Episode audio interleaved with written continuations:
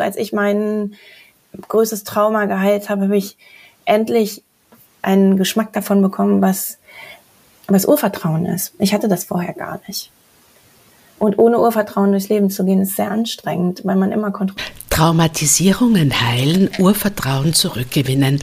Das hat Ilga Pohlmann geschafft. Sie ist Expertin für Zuckersucht. Ja, tatsächlich haben Zuckersucht und emotionales Essen oft mit Traumatisierungen aus der Kindheit zu tun. Heute sprechen wir darüber, wie wir uns von Zuckersucht befreien können und warum das oft ein Schritt hin zur Liebe und zur Selbstliebe ist. Heute hört ihr, warum es gerade für dich als Frau in der zweiten Lebenshälfte so wichtig ist, dich vom Zucker zu befreien, was das mit Hormonbalance zu tun hat, wie du Zuckersucht durch nährstoffreiche Nahrung langsam aus dem Leben verdrängen kannst und welche Art von Seelenarbeit dich am wirkungsvollsten in die innere Freiheit führt. Willkommen zum Immer Jung Podcast, sagt Teresa Arietta. Der Immer Jung Podcast von Medomio. Gesundheit und Energie in der zweiten Lebenshälfte. Wusstest du, dass jeder Mensch statistisch gesehen täglich 100 Gramm Zucker zu sich nimmt, Tendenz steigend? Und dass jeder zehnte Mensch in Deutschland bereits Diabetiker ist? Zucker in dieser Menge kann als ernste Bedrohung für deine Gesundheit angesehen werden. Er zerstört dein Darm- und Mundmikrobiom, er stiehlt dir viele Mineralstoffe, die der Körper zur Verarbeitung von Zucker dann aufbringen muss, er bringt deinen Hormonzyklus durcheinander mit Folgewirkungen wie Migräne, Verdauungsstörungen, Schlafstörungen und auch Krebs durch vermehrtes Insulin im Blut. Aber auch Herz-Kreislauf-Erkrankungen und leider auch Stimmungsschwankungen bis hin zu Depressionen. Wir haben die letzten beiden Folgen hier im Immer Jung Podcast ja der Insulinresistenz gewidmet. Das ist ja die Vorstufe von Diabetes. Hör da gerne mal rein. Heute möchte ich dir zeigen, wie du aus dieser krankmachenden Zuckersucht rauskommst. Am Ende wird es wie immer ein Tool der Woche geben.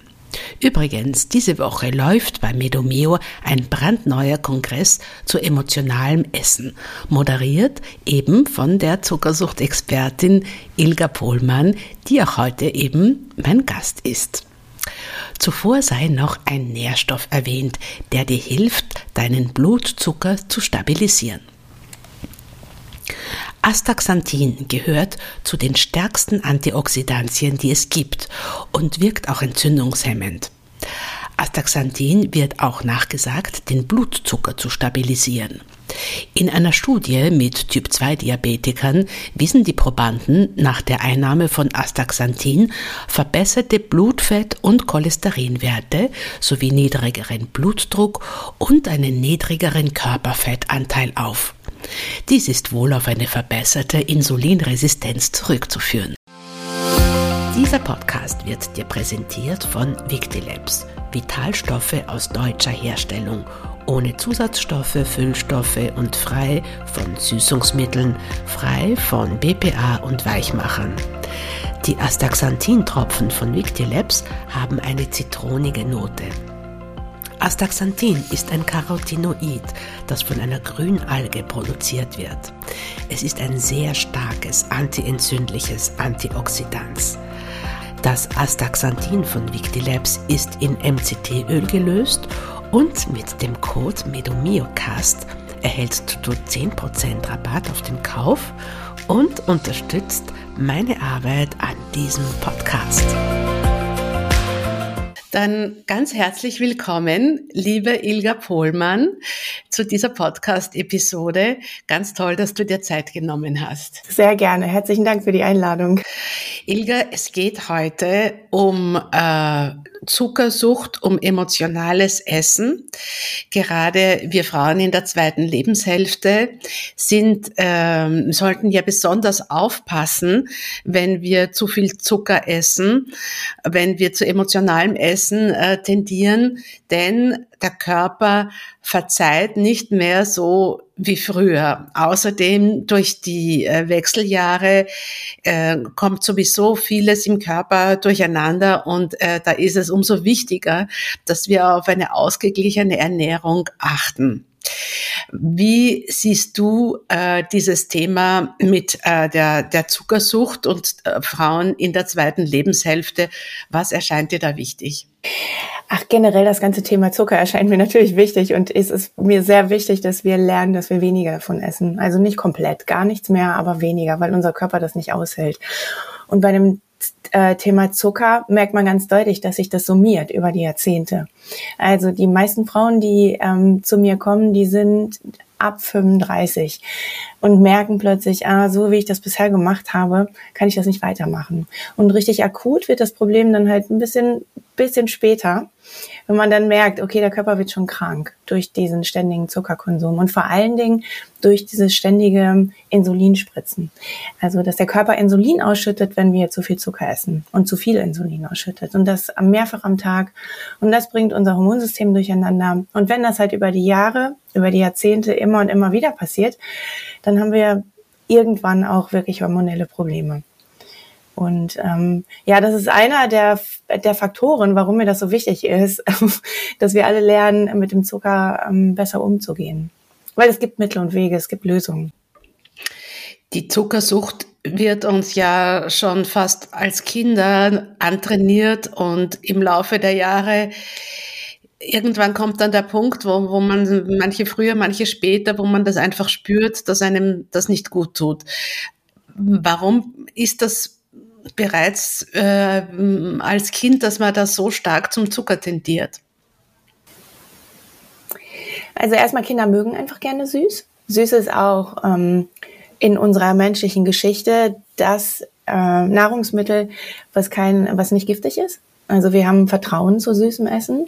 Das ist in uns eingepflanzt. Dann bekommen Kinder ähm, den süßen Geschmack schon über die Muttermilch vermittelt, mit der Geborgenheit zusammen. Also das heißt, wir haben ganz häufig auch eine emotionale Bindung an, an den süßen Geschmack, an Zucker. Ähm, dann ist es so, dass wenn wir Zucker essen, das ganz häufig, dass wir immer eine Dopaminausschüttung bekommen. Das heißt, es ist ein Vergnügen, es ist ein kurzes, gutes Gefühl. Und die Kinder haben häufig noch gar nicht so stark die negativen Effekte vom Zucker auf dem Schirm. Also die spüren das gar nicht so stark. Ähm, die spüren zwar schon, dass sie irgendwie wütend werden oder so, manchmal, wenn die so aufdrehen vorher, also dass es einfach schwieriger wird. Aber das ist denen ja gar nicht so bewusst, dass das die Folge von Zucker ist. Das merken ja viele Erwachsene auch gar nicht. Ähm, Genau, also dieses ganze Paket. Ach so, und genau, was ich noch sagen wollte, ist, dass die ähm, der Geschmackssinn bei den Kindern, der ist noch gar nicht so ausgebildet. Das heißt, die brauchen es eigentlich auch ein bisschen süßer als die Erwachsenen. Ähm, bei Erwachsenen hört man ja häufiger mal, das ist mir jetzt zu süß, aber das kommt bei Kindern nicht vor, weil die es gar nicht so intensiv schmecken. Also die schulen quasi ihren Geschmackssinn ja noch. Und das ganze Paket zusammen mit Zucker ist günstig, äh, Erwachsene können sich schnell ein Lächeln erkaufen bei Kindern, wenn sie ihnen was Süßes geben. Also das ganze Paket, das führt dazu, dass die einfach insgesamt wahrscheinlich sogar mehr essen als Erwachsene. Und von dieser Prägung ist es sehr schwer, sich dann zu befreien im Laufe des Erwachsenenlebens. Besonders, wenn, wenn diese Prägung dann auf der emotionalen Seite stärker ist. Also wir Kinder auch eine Flucht in Süßigkeiten suchen und überhaupt im Essen. Also wenn sie sich nicht so gesehen fühlen, wie sie das brauchen, wenn sie nicht so die Zuneigung bekommen und die Aufmerksamkeit und die Sicherheit, die sie brauchen, ähm, und keinen Ausweg sehen, und das bei sich lassen, dann brauchen sie eine Hilfe. Und da greifen viele Kinder dann zu Süßigkeiten. Und das bleibt dann häufig ein Lösungsweg für, den, für das weitere Leben. Ähm, außer man macht sich irgendwann bewusst und ändert es. Wie ist das dann als Frau in der zweiten Lebenshälfte? Welche sozusagen erschwerenden Faktoren kommen denn da hinzu, wenn man weiterhin zu viel Zucker konsumiert? Wieso ist es da besonders wichtig, drauf zu schauen? Ich sehe es so, dass durch den langen, durch den langen Konsum der Körper einfach langsam krank wird. Das, äh, der Zucker ist halt nicht ein Gift, den man einmal nimmt und dann wird man krank, sondern das ist über die lange Zeit reagiert der Körper irgendwann mit Krankheit. Und das summiert sich dann einfach, je älter wir werden. Und deswegen ist es in meinen Augen total wichtig, irgendwann dann ähm, mal ähm, die Reißlinie zu ziehen, weil der Körper sich dann nämlich wieder regenerieren kann, sofern noch kein Gewebe zerstört ist oder wirklich irgendwas wirklich kaputt gegangen ist im Körper. Aber wir können halt ganz viel ähm, wieder in Ordnung bringen, wenn man dem Körper das gibt, was er braucht und ihn davor beschützt, was einfach ziemlich anstrengend für ihn ist. Ähm, das ist, das ist nun mal halt der tägliche Insulinschub, den wir bekommen. Also es ist eigentlich in meinen Augen die Aufsummierung der ganzen Zeit. Äh, Frauen in der zweiten Lebenshälfte haben ja, sind ja dann eben in den Wechseljahren, kommen ja dann auch alle möglichen hormonellen Inbalancen hinzu, die ja auch äh, zur, zu, zu, zu einer womöglich zur Insulinresistenz führen. Das, das ist dann wieder ein eigenes Thema. Das, das kommt ja dann alles auch noch hinzu. Das ist ein Teil der Folge in meinen Augen. Also natürlich verändert sich der weibliche Körper, natürlich verändert sich das Hormonsystem sowieso, aber wenn wir von außen halt immer darauf greifen, kommt es zu einer Inbalance. Also dann kann der Körper nicht so arbeiten, wie er eigentlich will. Und dann kommt es zu Problemen wirklich. Also unser Lebensweg, so, so wie wir jetzt im Moment leben. Also das heißt, wie Frauen in unserer Gesellschaft leben. Das ist einfach nicht artgerecht. Das ist weder von der, von der Ernährung artgerecht noch von unserem Alltag. Es sind meistens zu viele Anforderungen, es ist zu viel Stress, es sind zu wenig also wir, wir leben ja quasi in einem 24-Stunden-Rhythmus und nicht in einem 28-Tage-Rhythmus. Die wenigsten Frauen können sich in unserer Gesellschaft danach richten. Und das alles hat Auswirkungen auf unser Hormonsystem. Und ein ganz großer Anteil ist die, ist die Ernährung. Und wenn wir, wenn wir den Anteil quasi schon mal in Ordnung bringen und dem Körper diese Belastung wegnehmen, also diesen ständigen Insulinschub, ähm, dann kann der, also der Körper, der strebt immer in Richtung Heilung. Der versucht eigentlich immer, äh, wieder, wieder gesund zu werden. Und wenn wir ihm da so einen großen Brocken rausnehmen, um den er sich nicht mehr kümmern kann, dann kann ziemlich viel in Ordnung kommen wieder. In, de, in den Wechseljahren ist ja, was genau äh, spielt sich da im Blutzucker äh, der Frauen ab, wenn sie weiterhin zu viel Zucker konsumieren? Kannst du das ein bisschen beschreiben? Was, warum uns das besonders schadet? Der Weg des Zuckers ist ja, wir, wir essen den, der geht durch den Verdauungstrakt und im Darm wird er ins Blut übergeben.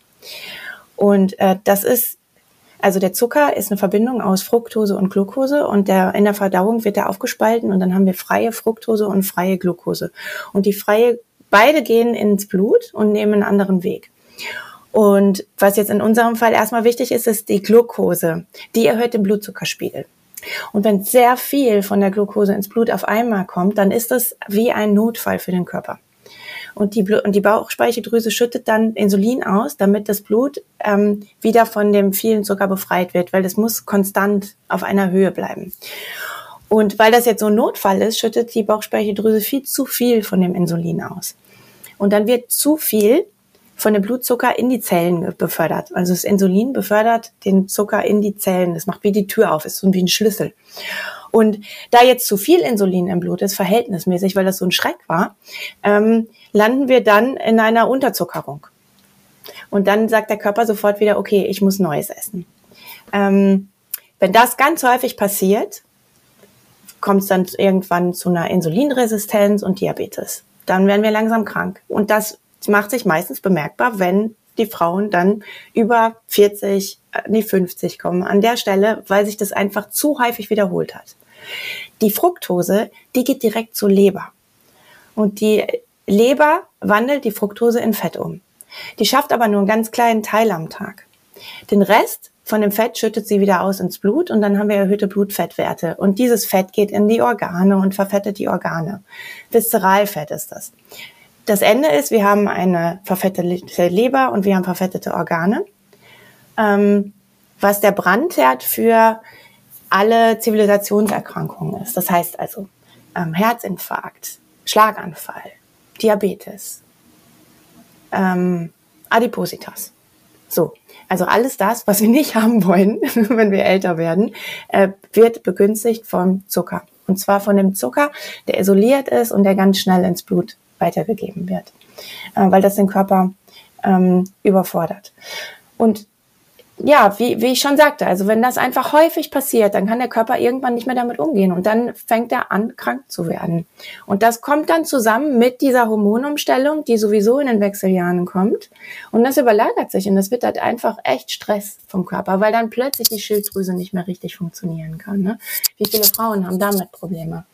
Ähm, weil dann plötzlich alle Hormone durcheinander kommen. Also das Insulin ist ja ein Hormon, was in einem ganz komplexen, sehr fein eingestellten System arbeitet. Bei Frauen ist das Hormonsystem, ist es ja wirklich, also ein ähm, komplexes System, was ganz schnell ähm, ins Ungleichgewicht kommen kann. Also wie, wie häufig bleiben bei Frauen einfach, wenn eine, wenn eine Stressphase ist, die Periode aus. Das ist ja ein ganz ganz große Veränderung schon im System. Und ähm, wenn dazu dann noch diese ständige körperliche Belastung über die Ernährung kommt, ähm, dann wird alles halt heftiger, alles schwieriger, alles äh, kränker sozusagen. Und dann werden die, werden die Wechseljahre halt auch ähm, anstrengender. Ich wollte sagen, es ist, ähm, es ist eigentlich nur eine Auf, Aufdoppelung, eine, ähm, wenn wir anfangen, in Wechseljahren viel Zucker zu essen, dann ist das gar nicht so schlimm, wenn man den ganzen Tag, das ganze Leben gar nicht viel Zucker gegessen haben. Dann ist das gar nicht so das, das Riesenproblem, weil der Körper dann noch Reserven hat. Aber ähm, also wenn das ganze Leben schon ungesund gelebt wurde, dann macht sich das halt irgendwann bemerkbar. Und das ist eher das große Problem, dass wir das über so viele Jahrzehnte machen.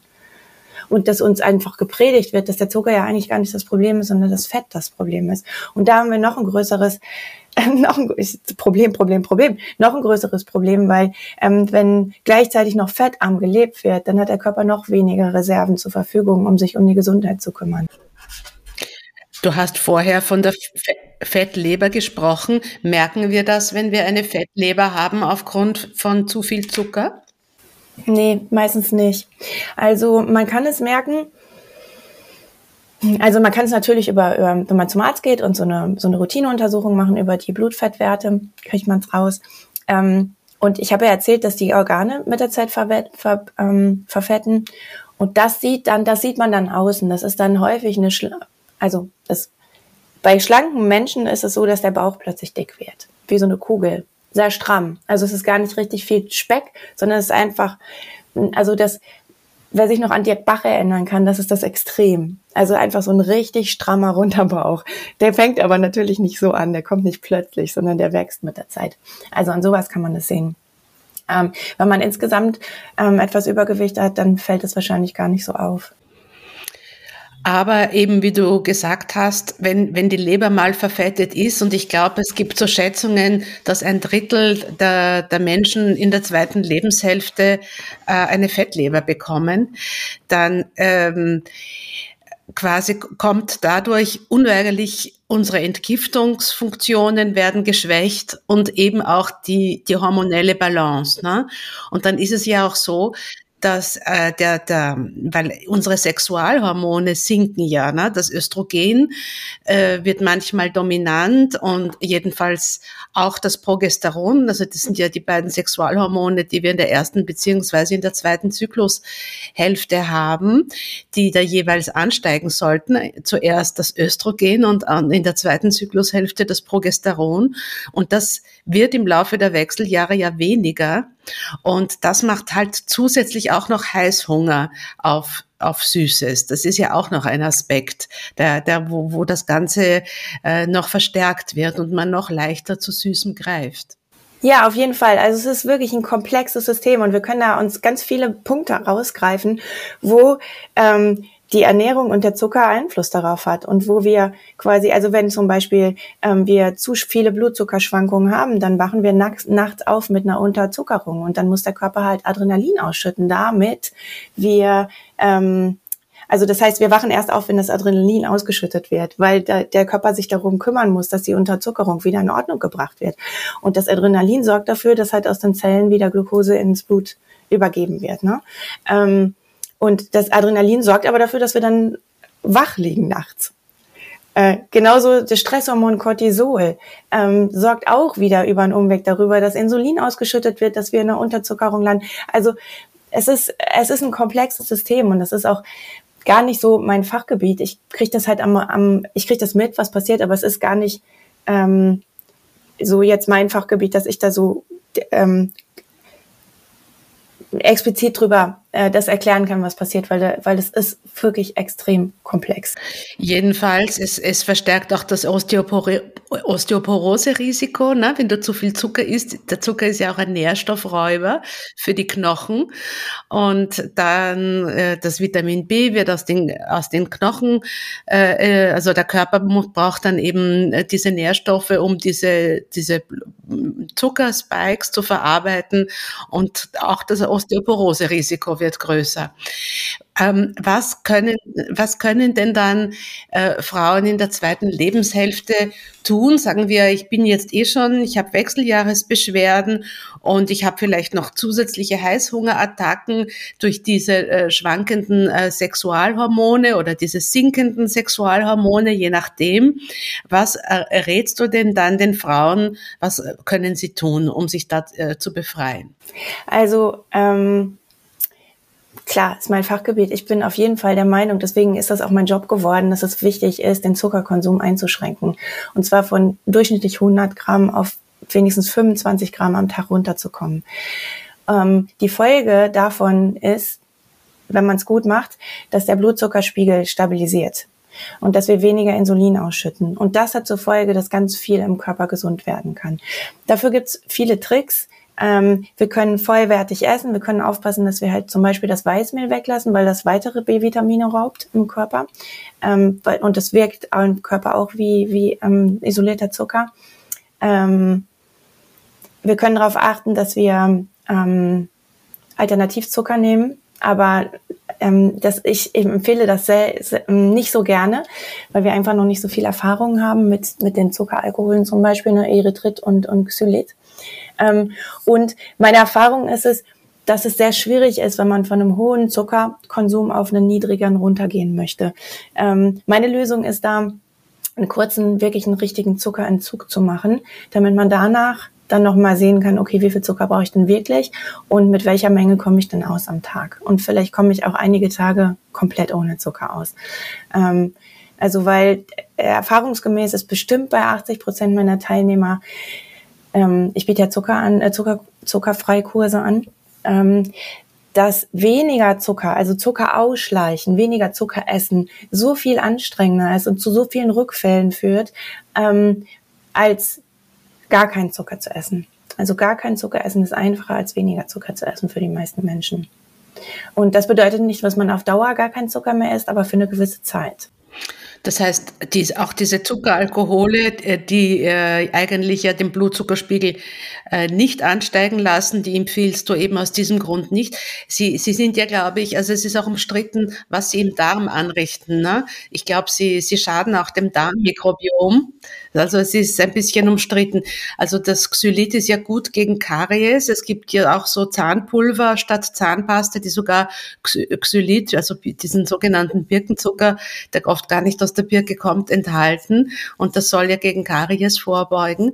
Aber für den, wenn man ihn also schluckt, wenn man ihn konsumiert, für den Darm ist er wahrscheinlich nicht so, so günstig, was man, was man da bis jetzt aus der Forschung weiß. Ja, ja, wir haben halt noch nicht so, so richtig viele Langzeitbeobachtungen. Ähm, ne? Und es gibt, ähm, es ist immer ein Unterschied, was, mit was für einer äh, Vorkonditionierung man an die Sache geht. Ist man schon krank, ähm, ist es vielleicht mal zu überlegen, ob man ob man es nutzen sollte. Ähm, ist man aber okay, äh, ist man gesund und funktioniert der Darm gut, kann man bestimmt ab und zu Xylit und und Erythrit nutzen. Ähm, das Ding ist halt, wenn man aus einer, aus einer richtigen Zuckersucht kommt oder aus dieser, aus diesem System, wo man 100 Gramm Zucker am Tag isst, und das machen die meisten von uns, und das dann mit Erythrit und Xylit ausgleicht, da sehe ich halt ein Problem, weil Xylit und Xylit, äh, Erythrit machen zwar unterm Strich einen besseren Eindruck als Saccharose, also die sind ja zumindest zugelassen worden als neue ähm, Nahrungsmittel. Zucker würde wahrscheinlich nicht mehr zugelassen werden bei all den Nebenwirkungen, die es hat. Die es hat. Ähm, aber wenn wir das eins zu eins ausgleichen, ich, in meinen Augen ist das nicht die Lösung. Die Lösung ist runterzukommen von einem überhöhten Bedürfnis nach Zucker. Den, der, das ist einfach nicht menschlich. Also das gehört einfach nicht zu unserem Leben. Ähm, Man kann sich, man kann sich ja mal vorstellen, Steinzeitmenschen, haben die wirklich dieses weiße Pulver gehabt? Haben die das wirklich gebraucht? Nein, die sind trotzdem irgendwie, haben die überlebt. Die, äh, die haben diesen Zucker nicht gebraucht. Die haben halt in einer, in anderer Weise Stärke bekommen. Ähm, also Zucker, Mehrfachzucker. Ne? Dieses Argument ist durchaus legitim, dieser Vergleich mit den Steinzeitmenschen, weil äh, unser Körper immer noch genauso funktioniert wie damals. Also wir haben uns da zwar vielleicht äh, geistig äh, weiterentwickelt, aber körperlich sind wir noch so gebaut und dieser externe Zucker, der mh, mm, ist einfach der, für den Körper nicht assimilierbar sozusagen. Ja. Es gibt in der Tat Änderungen seit der Steinzeit. Also es gibt es gibt Menschengruppen, ähm, Kulturgruppen, die besser mit äh, mit Getreide klarkommen. Es gibt aber auch welche, die gar nicht gut mit Getreide klarkommen. Also einfach nur, wenn jetzt die, die aus Nordeuropa kommen, die sind halt einfach nicht so gut mit Getreide. Die haben eher auch eine Glutenunverträglichkeit.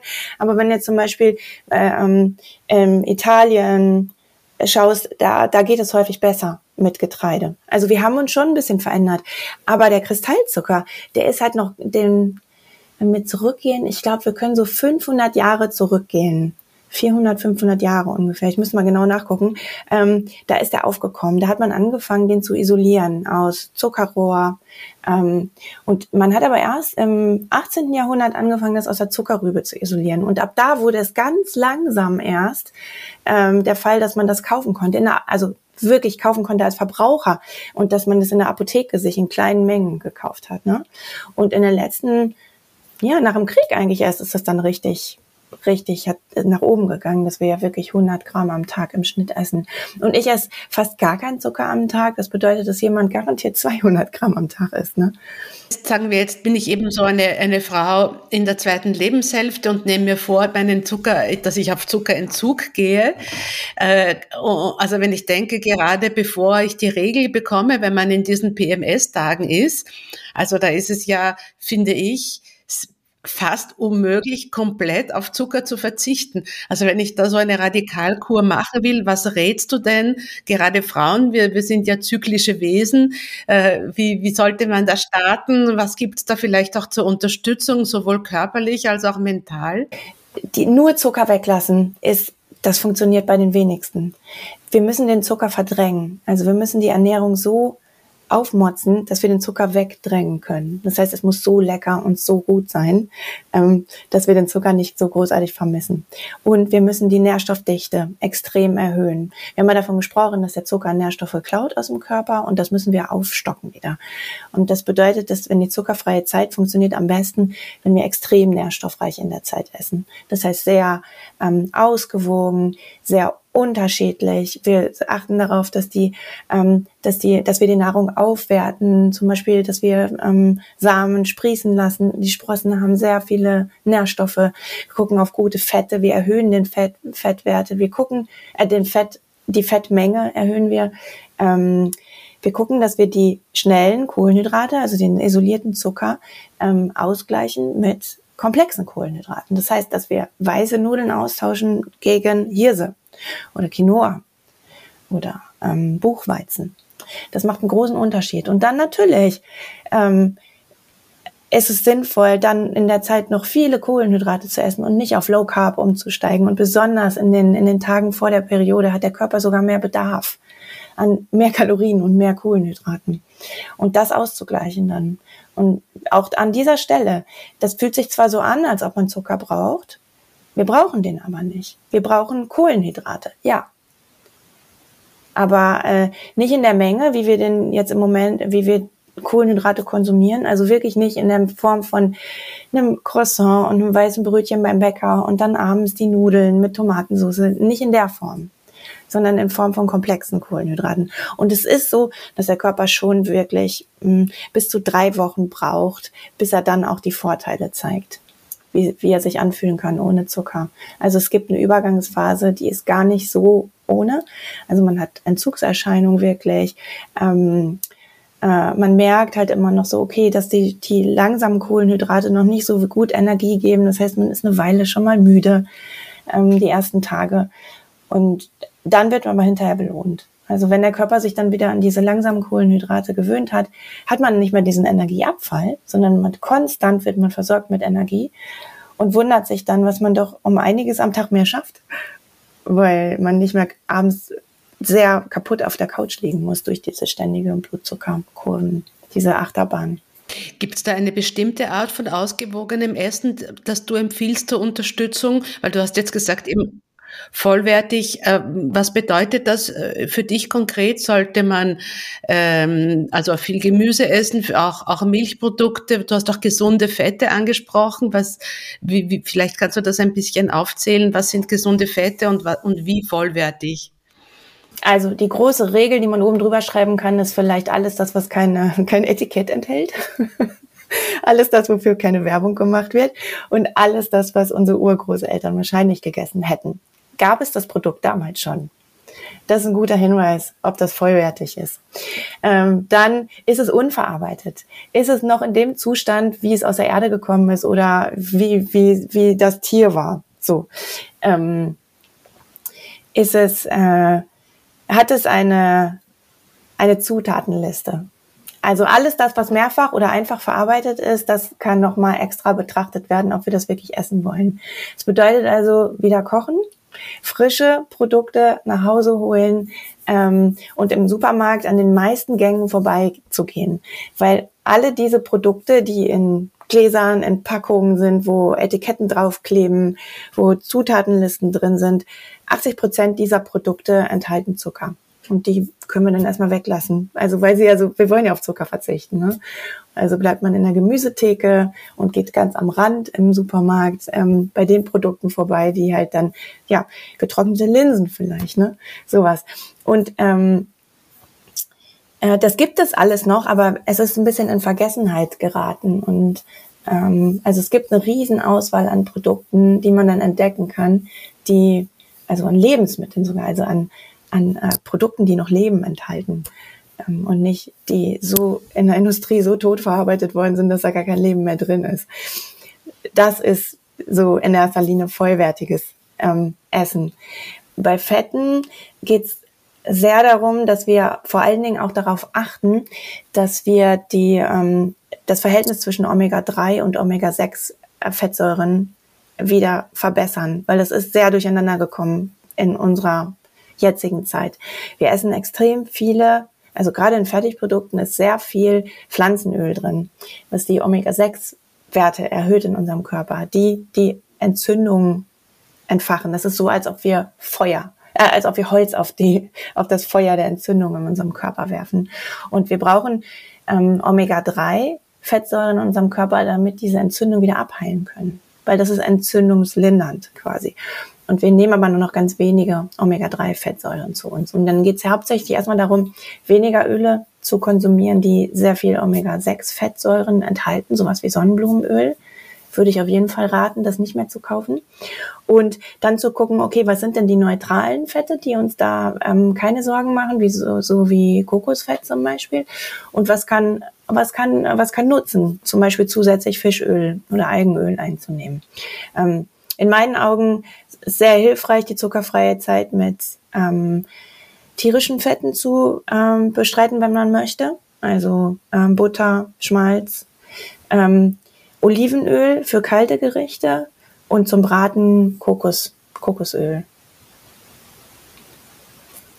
Genau, und dann auch die, die Fette in den Produkten drin. Ja, die, die Fette dann in den Produkten drin, also Nüsse essen zum Beispiel, Avocado essen. Ähm, da wo das Fett schon noch drin ist, enthalten ist, zusammen mit den Ballaststoffen, zusammen mit den Nährstoffen. Wie steht's mit den Proteinen? Auch wichtig. Besonders um auch zufrieden satt zu werden, da sind sie sehr wichtig. Also ganz häufig ist ein Zuckerjeper einfach, weil das Essen nicht ausge, ähm, ausgeglichen genug war. Also weil zu wenig Fett drin war, zu wenig Kohlenhydrate vielleicht oder zu wenig Protein. Das ist bei jedem ein bisschen unterschiedlich. Also ich habe Teilnehmer, die brauchen einfach noch extrem viel ähm, Kohlenhydrate. Ich habe über die Jahre das reduzieren können. Mein Körper kann sich jetzt ganz gut auch einfach, ähm, wenn ich gerade mal nichts gegessen habe, kann sich aus den Fettreserven das holen, kann, kann ganz gut auch über, über die Ketonkörper sich ähm, versorgen äh, das braucht aber eine ganze Weile, bis der Körper sich daran gewöhnen kann. Und ähm, die Proteine spielen da halt besonders auch eine Rolle, also um uns, um uns ruhig und zufrieden satt zu machen. Das Fett macht das auch, aber ähm, das Protein füllt halt, erfüllt halt noch einen anderen Dienst quasi. Also wir, das Ziel ist in meinem Programm, möglichst zufrieden vom Tisch aufzustehen, dass man gar nicht erst den Wunsch hat, jetzt noch einen Nachtisch haben zu müssen. Und da kommt, das, das ist ein Zusammenspiel von allen Anteilen. Das ist ein Zusammenspiel von, von frischen, von gekochten Zutaten, von, von Ballaststoffen, von Vitaminen, von Mineralstoffen, von Proteinen, von guten Fetten. Ganz toll. Und jetzt bitte, äh, Ilga, gib uns noch ein paar Tipps, wie du, wie du das Mindset und das emotionale, den emotionalen Anteil, ich meine, du machst ja gerade einen Kongress zu emotionalem Essen, der diese Woche bei uns äh, bei Medomio läuft, den, den ihr auch sehr gerne noch äh, äh, mitmachen ähm, könnt, wo ihr euch noch einbuchen könnt. Und äh, das, das Zuckerproblem hat diesen körperlichen Anteil, den haben wir jetzt gerade besprochen, aber eben auch einen sehr großen emotionalen Anteil. Und wie wir am Anfang gesagt haben, diese, diese Suchtfaktor kommt ja schon auch aus der Kindheit. Was kann, kann ich da tun? Sagen wir, ich, hab, ich bin eh schon in der zweiten Zyklushälfte, mein Progesteron ist gesunken, ich, ich, ich fühle mich unwohl, die Hormone sind durch durcheinander und äh, ich versuche mich ausgeglichen zu ernähren, aber quasi mir fehlt diese, diese, diese seelische äh, Komponente, die, die, dieses Wohlfühlen, was, was der Zucker für mich auch noch bedeutet. Was kann ich da tun? Das ist, also wenn es akut ist, ähm, ein bisschen schwieriger. Also es ist ein ich muss da ein bisschen ausholen, sagen wir so. Ähm, wenn eine richtige Sucht auftritt und wenn wir aus, aus emotionalen Gründen Zucker essen oder auch das Essen aus emotionalen Gründen nutzen, also wenn wir essen aus anderen Gründen als aus Hunger, ähm, dann können wir davon ausgehen, dass da was äh, sich darunter versteckt. Und ich gehe davon aus, dass es ein Schmerz ist, den wir, den wir unterdrücken. Also, dass wir irgendein traumatisches Erlebnis hatten in der Kindheit und das können kleine oder große Traumata sein, wie man sie auch immer beschreiben will, aber wir alle tragen so etwas. Und es sind unerträgliche Gefühle gewesen de zu dem Zeitpunkt, die uns einfach überfordert haben und wir haben beschlossen, da nie wieder hinzugehen. Und dadurch ist, ist es abgespalten worden und ein Trauma geworden. Das Trauma hat aber die Tendenz, immer wieder hochzukommen, weil es auch irgendwann wieder geheilt werden möchte. Und wenn dieses Gefühl angetriggert wird und hochkommt, dann ist das sehr unangenehm und wir wollen es halt so schnell wie möglich wieder weghaben. Und da kommt dann Ablenkung ins Spiel. Und das geht mit allen Dingen, die Dopamin ausschütten, besonders gut. Also ähm, Lob bei der Arbeit bekommen, äh, Spielen, also jetzt so richtig Spiele, wo man, wo man halt auch so ein Erfolgserlebnis hat. Oder ähm, also die Suche nach dem Kick, ne? Und unter anderem halt auch Schokolade und Essen. Ähm, oder Shopping. Ne? All das hilft. Und äh, die Menschen, die halt unter emotionalem Essen äh, leiden, die haben halt das Essen gewählt. Äh, und die Schokolade. Und die, die unter Zuckersucht leiden, die haben halt die speziell zuckerhaltige Produkte gewählt. Und das hängt alles miteinander zusammen. Und jetzt, wenn das auftritt, dann ist es quasi so, dass ein, ein Anteil in uns, ein verletzter Anteil, das innere Kind, ähm, der ist wie abgespalten und der muss zurückgeholt werden.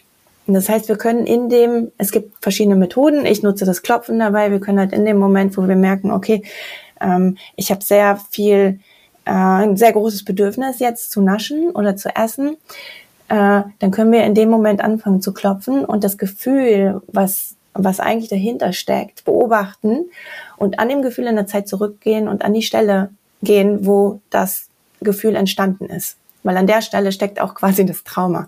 Und an der Stelle können wir dem inneren Kind, was da noch immer steht, wie so einen, wie so ein Abdruck von damals, ähm, dem können wir da helfen und dann können diese Gefühle heilen. Und dann müssen wir aus diesem Gefühl heraus, sagen wir mal jetzt extreme Einsamkeit am Abend, ähm, müssen wir dann nicht mehr aus Einsamkeit am Abend Schokolade essen, weil die Einsamkeit nicht, das Gefühl der Einsamkeit nicht mehr da ist, weil wir selber uns aufgefangen haben und selber als erwachsene Person unser inneres Kind in den Arm genommen haben und geheilt haben. In aller Kürze beschrieben. Das klingt ganz, ganz toll und das lehrst ja. du eben in deinen Kursen. Ja, wir haben herausgefunden, dass es ein paar äh, typische Programme gibt, die für emotionales Essen verantwortlich sind. Also zum Beispiel das Verhalten der Selbstsabotage, was ganz häufig mit einem kleinen Anteil in uns zusammenhängt, der so noch ein bisschen Rache üben will an seinen, an den Autoritätspersonen aus der Vergangenheit. Oh, das kenne ähm, ich. Da hängt so ein Glaubens, ja, da hängt so ein Glaubenssitz dahinter, der sagt, ähm, ähm, weil du es damals nicht richtig gemacht hast, darf ich nicht glücklich werden, weil sonst würde das ja bedeuten, dass du alles richtig gemacht hast. Und wenn wir den Glaubenssatz auflösen, dann kann halt dieses Sabotageverhalten aufhören. Also dann können wir halt anfangen, ein Essverhalten zu verfolgen, was uns gut tut und müssen nicht am dritten oder vierten Tag aufhören, äh, weil wir uns irgendwie Steine in den Weg werfen, sondern man kann es dann einfach weitermachen, weil man sich dann erlaubt, glücklich zu sein. So. Oder es gibt halt mh, mm, Ängste davor, was passiert, wenn ich jetzt, wenn ich jetzt abnehme, also wenn ich jetzt die ganze Zeit gesund esse und dann abnehme, gehöre ich dann noch zu meinem Familienclan dazu oder zu meinen Freunden oder manchmal ist es so, dass, dass Frauen erleben, oh, seitdem du abgenommen hast, bist du komisch geworden. Und dann ähm, haben die halt Angst davor, dass sie ausgeschlossen werden. Eins der großen Ängste als Menschen ausgeschlossen werden von unserem Clan. Das hieß früher, das war der sichere Tod, wenn wir ausgeschlossen wurden. Ähm, das ist auch immer noch in unseren Zellen. Also diese Angst ist immer noch ganz groß, auch wenn sie unbewusst arbeitet. Ähm, oder wir haben auch positive Bindungen an an äh, bestimmte Lebensmittel. Wenn wir die in einer schönen Situation als Kinder damals gegessen haben, ähm, dann verbindet, der, der, verbindet sich der Geschmack und die Konsistenz im Mund mit dem schönen Gefühl von damals. Und dann entsteht so eine Dreiecksverbindung im Gehirn, dass wir dann glauben, okay, wir bekommen dieses gute Gefühl über die Schokolade meinetwegen damals. Und wenn wir das trennen, dann wissen wir irgendwann wieder, ah nee, ich habe das Gefühl damals wegen der schönen Situation bekommen, in der ich dann die Schokolade gegessen habe. Zum Beispiel, damals bin ich immer mit Opa auf den Spielplatz gegangen und der hatte immer ein Duplo dabei und hat mir das gegeben. Und ich habe mich so wohl gefühlt mit meinem Opa, weil der war immer voll für mich da. Und ähm, dann währenddessen hat das Kind die ganze Zeit das Duplo gegessen und dann wirst du erwachsen, hast plötzlich Stress im Job, bist im Supermarkt und siehst das Duplo und denkst so, ah, das gibt mir die Entspannung und ist es. Dabei ist es eigentlich der Gedanke an Opa und die schöne Zeit. Und das holen wir zurück. Also es ist dann ganz häufig, oh, ich habe meinen Opa wiedergefunden. Der ist zwar schon lange tot, aber der ist jetzt wieder bei mir. Und das Duplo schmeckt mir nicht mehr. Weil ich habe begriffen, das liegt gar nicht am Duplo.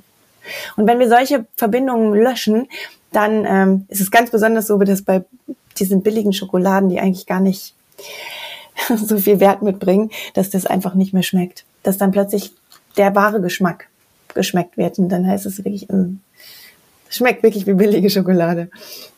Ja, das klingt ganz Weil das, toll. Die Liebe aus dem, die Liebe ist aus dem Essen dann rausgenommen worden, ne? So. Die wow. ist dann bei Opa. ja. Ja, schön.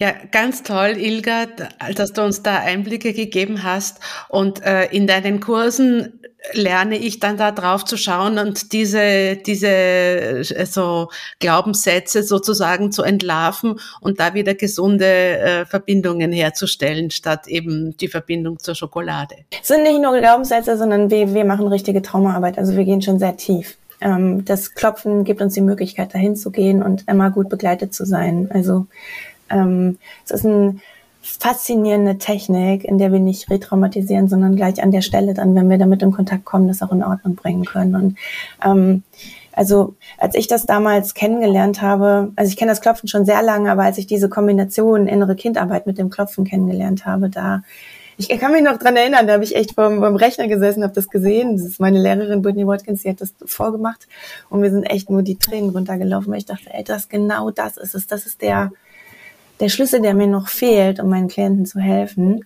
Weil bis dahin musste ich sie dann halt immer zum Therapeuten schicken. Ne? Und ähm, mit der Methode können die halt selber auf dem Sofa sitzen und sich ähm, selber mit sich arbeiten. Das gibt einfach wirklich Hoffnung. Das ist ja wunderbar. Ja, auf jeden Fall. Es gibt, es gibt so viel Hoffnung, da rauszukommen. Es ist, wir müssen da nicht drin stecken bleiben. Das ist auch meine Motivation, also das weiter bekannt zu machen, dass wir, wir müssen in diesem elenden Zustand nicht bleiben, weil der ist nicht angeboren. Der ist, das ist irgendwann passiert mit uns. Und ähm, wir haben da, und ich glaube, dass der Sinn des Lebens sogar ähm, zum großen Teil sogar da ist, daraus zu finden, damit wir sehen können, wie schön das Leben wirklich sein kann. Weil wenn so ein Trauma aus dem System genommen ist und es geheilt ist, dann können wir eigentlich erst richtig wahrnehmen, was Leben bedeutet. Also weißt du, als ich mein größtes Trauma geheilt habe, habe ich endlich einen Geschmack davon bekommen, was, was Urvertrauen ist. Ich hatte das vorher gar nicht. Und ohne Urvertrauen durchs Leben zu gehen, ist sehr anstrengend, weil man immer kontrollieren muss. Und äh, jetzt kann ich mich halt so aufs Leben einlassen und bestimmte Sachen einfach passieren lassen und sagen, okay, im Vertrauen sagen, ja, okay, ich weiß zwar im Moment noch nicht, warum das passiert, aber es wird schon, es wird schon in irgendeiner Weise gut sein. Und vielleicht weiß ich das erst in zehn Jahren. Also das Drama ist halt auch so rausgegangen. Ne? Und da hat mich das Essen hingebracht. Deswegen bin ich der Sache auch so dankbar, dass ich das hatte und dass es nur Essen war und nicht härtere Drogen oder so, die meinen Körper dann auch schon zerstört haben. Also quasi, wenn dich die Zuckersucht ins Urvertrauen dann führt auf Umwegen, ist das ja, ist das ja, äh, ist das ja der allergrößte Gewinn. Das ist ja das Schönste, was einem passiert. Ja. Genau. Ich denke, das ist es auch. Es geht letztendlich, und das ist auch in dem Kongress immer und immer wieder das, ähm, das Fazit, es geht nicht ums Essen. Es geht nicht um die nächste Diät, um die nächste Verhaltensweise, wie wir das Essen verändern können, sondern es geht der Weg zurück von der Angst in die Liebe zu finden, von der Kontrolle ins Vertrauen. Darum geht's.